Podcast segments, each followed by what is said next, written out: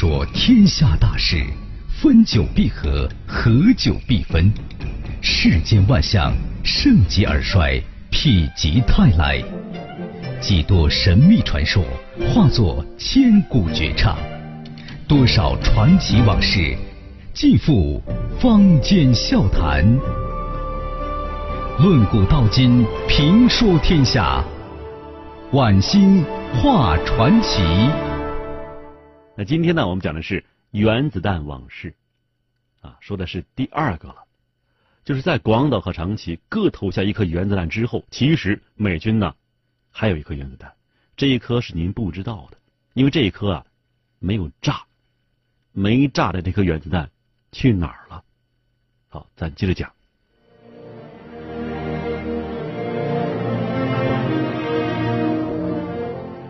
这个长崎原子弹呢，一下投下两颗，原子弹是投下了，但是他们落地之后的情况，很多人都没有想到，这两颗原子弹只炸了一颗。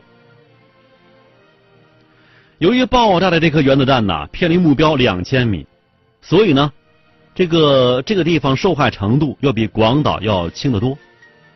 另外一颗未爆炸的原子弹，并没有受到损伤。接到报告之后，日本大本营立刻派人将这颗没有爆炸的原子弹严密的看管起来了。日本呢因祸得福，得到了一颗原子弹。如果条件可能的话，日本也可能造出自己的原子弹。可是这时候呢，日本已经败局已定了，而且帝国大学的原子加速器已经遭受美国的飞机轰炸破坏，要知道原子弹不可能了。那么后来呢，日本人从关乎民族利益考虑，决定将原子弹交给苏联。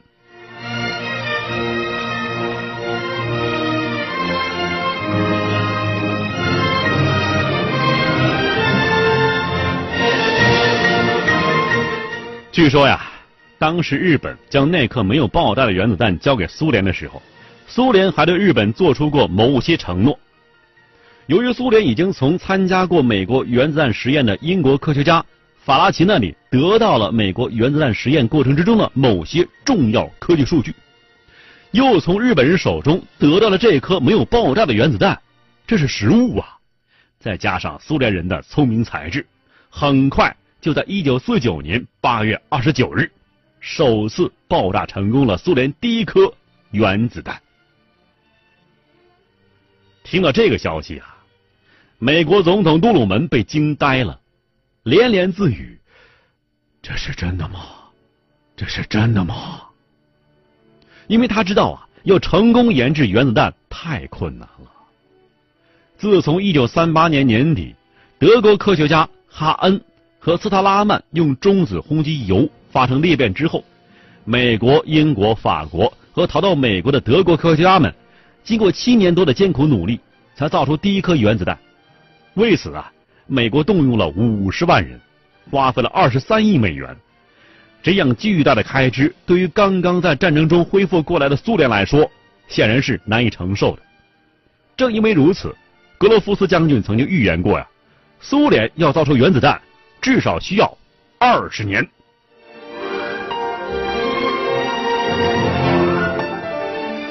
可历史是残酷的，而且优劣势啊在互相转化着。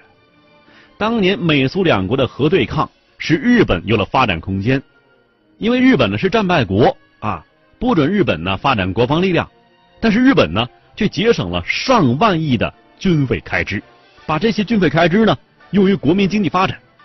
使日本一跃成为世界经济强国，而苏联怎么样？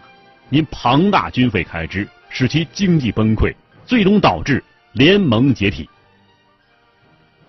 咱中国呀有句老话，啊，叫做“福兮祸所伏，祸兮福所依”。祸福之间的转变，有时候真的叫人是琢磨不透啊。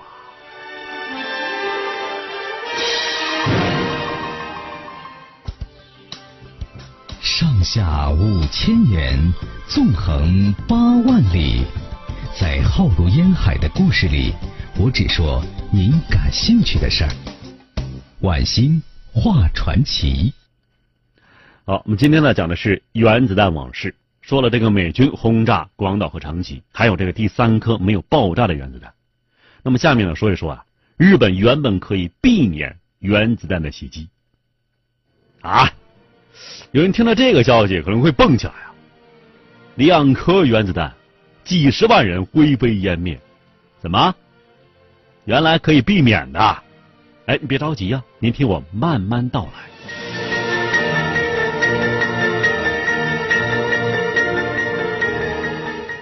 美国前总统杜鲁门回忆啊，如果日本不拒绝波茨坦公告，美国就不会向日本投掷原子弹。而根据战后文献和裕仁天皇以及铃木首相的发言，日本当时的确没有拒绝波茨坦公告，只是暂时不予置评，等待苏联回复。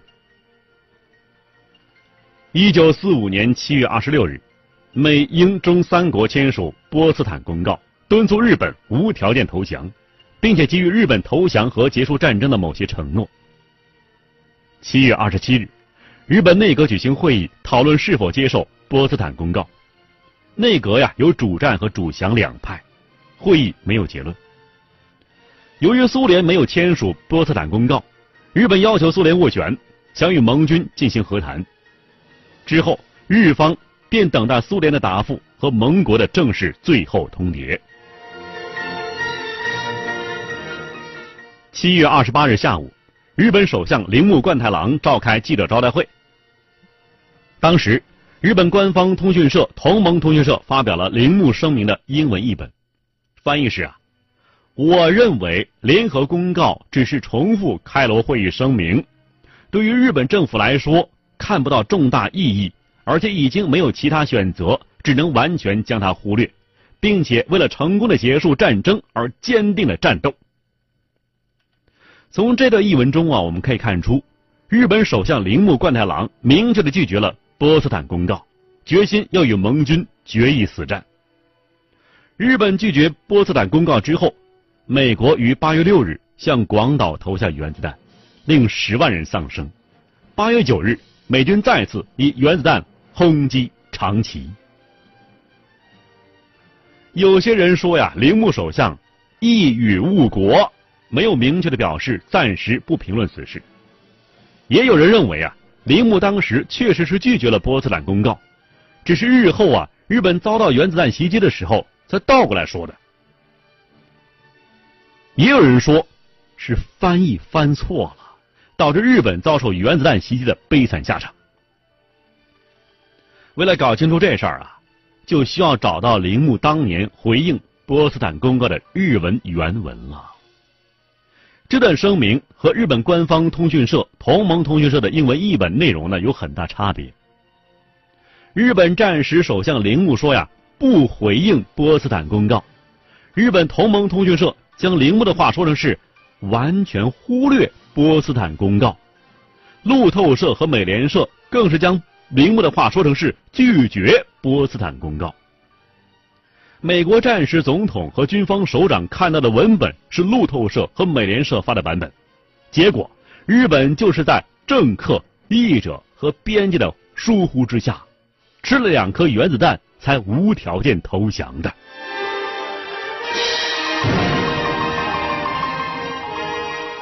二战之后，日本人埋怨铃木首相没有明确的说对波茨坦公告置之不理。却用了含糊其辞的日文，叫“抹杀”一词。“抹杀”这个词呢，没有对应的英文单词，即使在日文里呢，也可以解释为不置评或者是拒绝等意思。关乎国家存亡的声明，不应该说的是模棱两可呀。铃木是一位日本政客，日本政客说话一定是模棱两可，这是惯例。同盟通讯社的翻译员呢？在不清楚铃木首相声明原意的情况之下，将这个抹杀错译成拒绝。路透社和美联社编辑又将拒绝波茨坦公告的话硬塞到铃木口中，这才导致日本连吃两颗原子弹呐。吃原子弹，也许是日本人冤枉的呀，但是日本军国主义对亚洲乃至全世界犯下的滔天罪行，却是无法掩盖、无法逃避的。最后说一说呀，差那么一点点，美苏就要互扔原子弹了。赫鲁晓夫在古巴部署导弹的想法，大概形成于一九六二年四月。一个广为流传的说法是啊，当时赫鲁晓夫与苏联国防部长马列诺夫在黑海边散步，这马列诺夫呢指着海的那边说呀，在土耳其有美国一个导弹基地，从这个基地啊发射导弹，六到七分钟可以消灭苏联南部的工业中心还有海军基地，而苏联导弹呢？要二十五分钟才能打到美国本土。赫鲁晓夫表示啊，既然美国可以这样做，苏联也就有权利将导弹部署到古巴。从这个情节来看呢，赫鲁晓夫的主要动机是达到同美国的战略平衡，保卫古巴是次要的。赫鲁晓夫打破苏联不在国外部署导弹的惯例，做出如此冒险决定。和他对肯尼迪的认识是相关的，他把肯尼迪啊当做是一个说话强硬而行动懦弱的弱者。他曾经说呀：“我怎么能同一个比我儿子还年轻的人打交道呢？”那么在他脑海之中啊有三个判断：第一，导弹基地使用之前，美国人不会发现；第二，即使发现了，美国只会是听之任之；第三，啊，即使美国采取行动，苏联也应付得了。但以后事实证明啊，这三个判断没一个对的。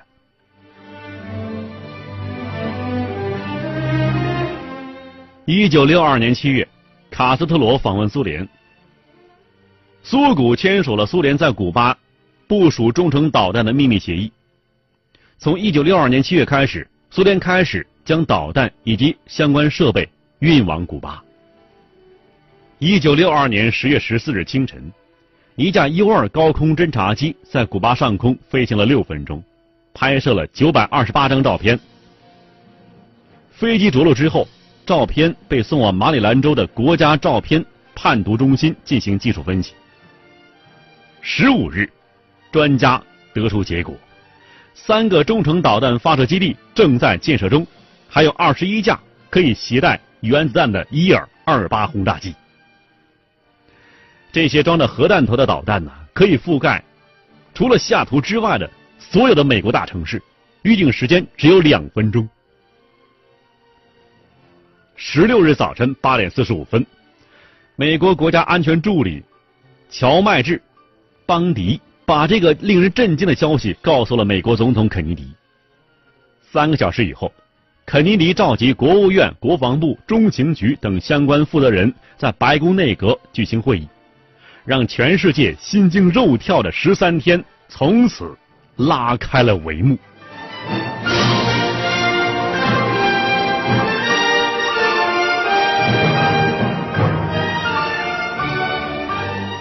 肯尼迪的第一天执委会会议上啊，完全表现为是一个鹰派。他认为，美国没有任何选择，只能以武力迫使苏联拆除这些导弹。这几乎是与会者最初的一致反应。然而，如何既不冒同苏联进行一场核战争的危险，又能够清除在古巴的导弹威胁，这是个大难题。十月十七日，空袭成为主流意见。然而，空袭派之间也有分歧：到底是外科手术室的，还是直接连发射场、飞机场、地对空导弹、海岸导弹发射台一起连锅端呢？随着国防部长麦克纳马拉等人的对封锁的支持，到十八日，肯尼迪越来越倾向于采取封锁这个战略了。就在肯尼迪讲话的时候，全球美军已经进入三级战备状态。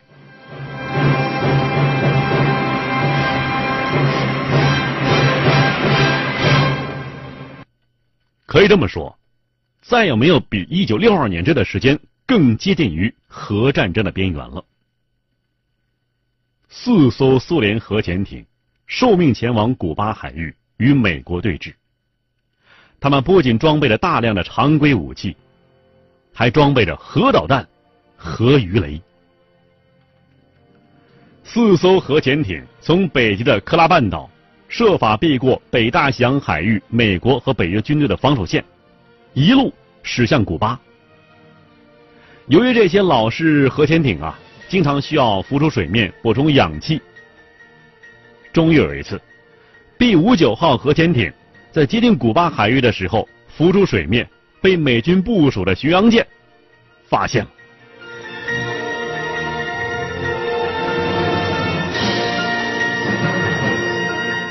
几分钟之内，数艘美国军舰风驰电掣的般的赶来，包围了 B 五九核潜艇，无数颗鱼雷、榴弹像母鸡下蛋一样扔向潜艇，然而，却不立即将其击沉，而是像猫捉老鼠一样，将其炸的是东摇西晃。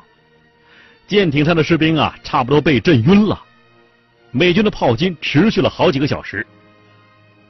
由于潜艇中的氧气渐渐减少，许多士兵因为缺氧失去意识，到最后，舱内温度高达五十度啊！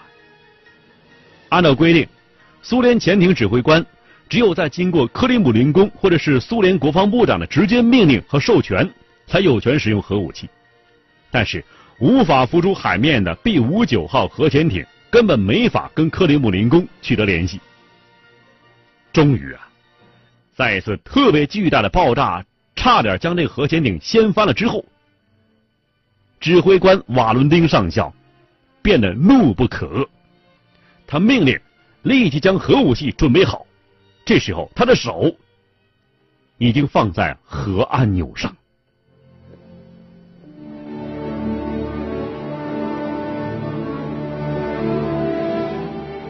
也许是冥冥中的天意吧。美军炮声渐渐稀少，B 五九号潜艇不再是直翻筋斗。瓦伦丁上校长吁一口气，手渐渐的离开核按钮，他的额头上全是冷汗呐。他平静下来，做出一个重大而悲壮的决定：既不发射导弹，也不发射常规鱼雷，而是命令潜艇浮上水面。如果不是瓦伦丁上校最后关头恢复清醒，放开了核按钮，也许在一九六二年，美苏两个超级大国就陷入了万劫不复的核战争。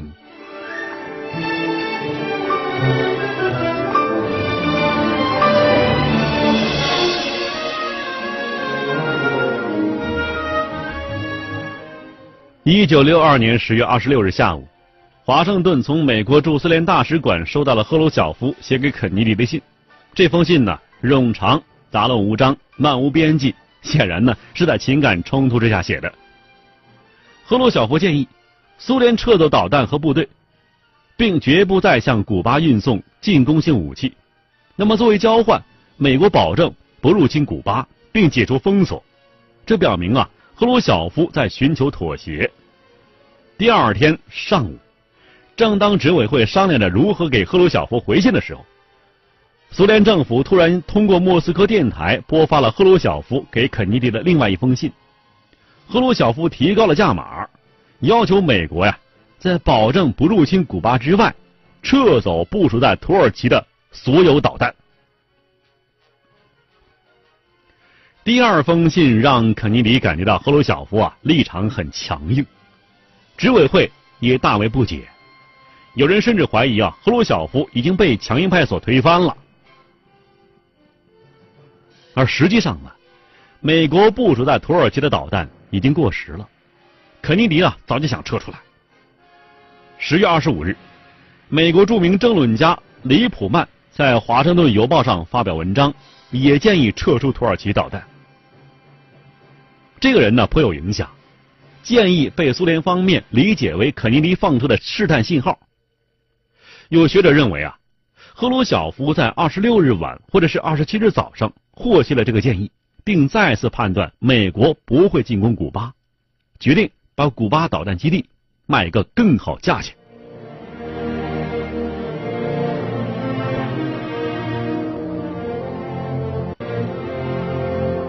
就在执委会绞尽脑汁想要答复的时候，美国一架 U 二侦察机在古巴领空被导弹击落。飞行员当场身亡。肯尼迪是百思不得其解，自己还没有对信件进行回复，苏联为何如此贸然行动？两个核大国既然是擦枪走火，种种迹象表明啊，局势正在失控，任何一时的疏忽都可能酿成世纪灾难。世界从未如此既定核战争，这一天被后人称作为“黑色星期六”。十月二十八日，危机爆发第十三天，外交谈判终于成功了。赫鲁晓夫宣布同意撤回古巴导弹，美国同意不入侵古巴，并撤回土耳其导弹。赫鲁晓夫在莫斯科电台宣布撤回古巴的所有导弹。危机结束了，到底谁是赢家？肯尼迪认为是美国，他警告下属啊，不要刺激赫鲁晓夫。赫鲁晓夫也承认，为了和平，我们做了很大让步。但是他还说，我们从肯尼迪那里得到了无论是美国以及盟国都不准入侵古巴的保证，这对我们来说也是胜利。毕竟啊，就算是苏联解体之后的冷战，美国在越南、格林纳达、阿富汗、伊拉克没少打仗吧？但是卡斯特罗到今天。还躺在美国后院抽着雪茄呢，让世界避免一场战争，美苏可以说都是赢家。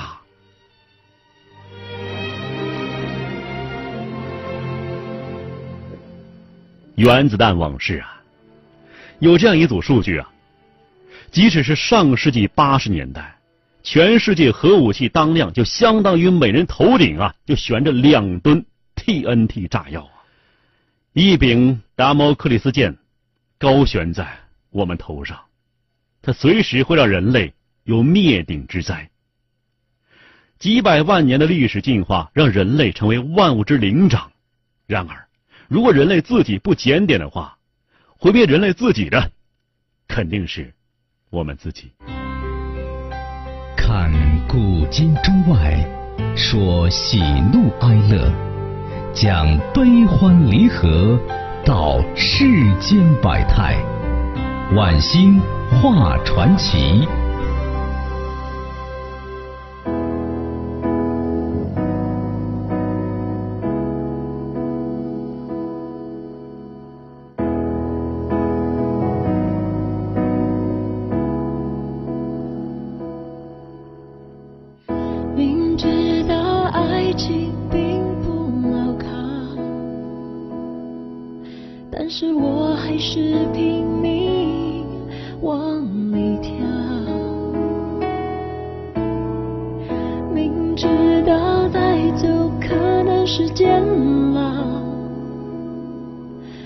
是我还是相信，只是煎熬。朋友都劝我不要不要，不要拿自己的幸福开玩笑。但是做人已经那么累，假惺惺的想要快。在爱里连真心都不能给这才真正的可笑。爱得太真太容易让自己牺牲太容易让自己沉沦太容易不顾一切满是伤痕。我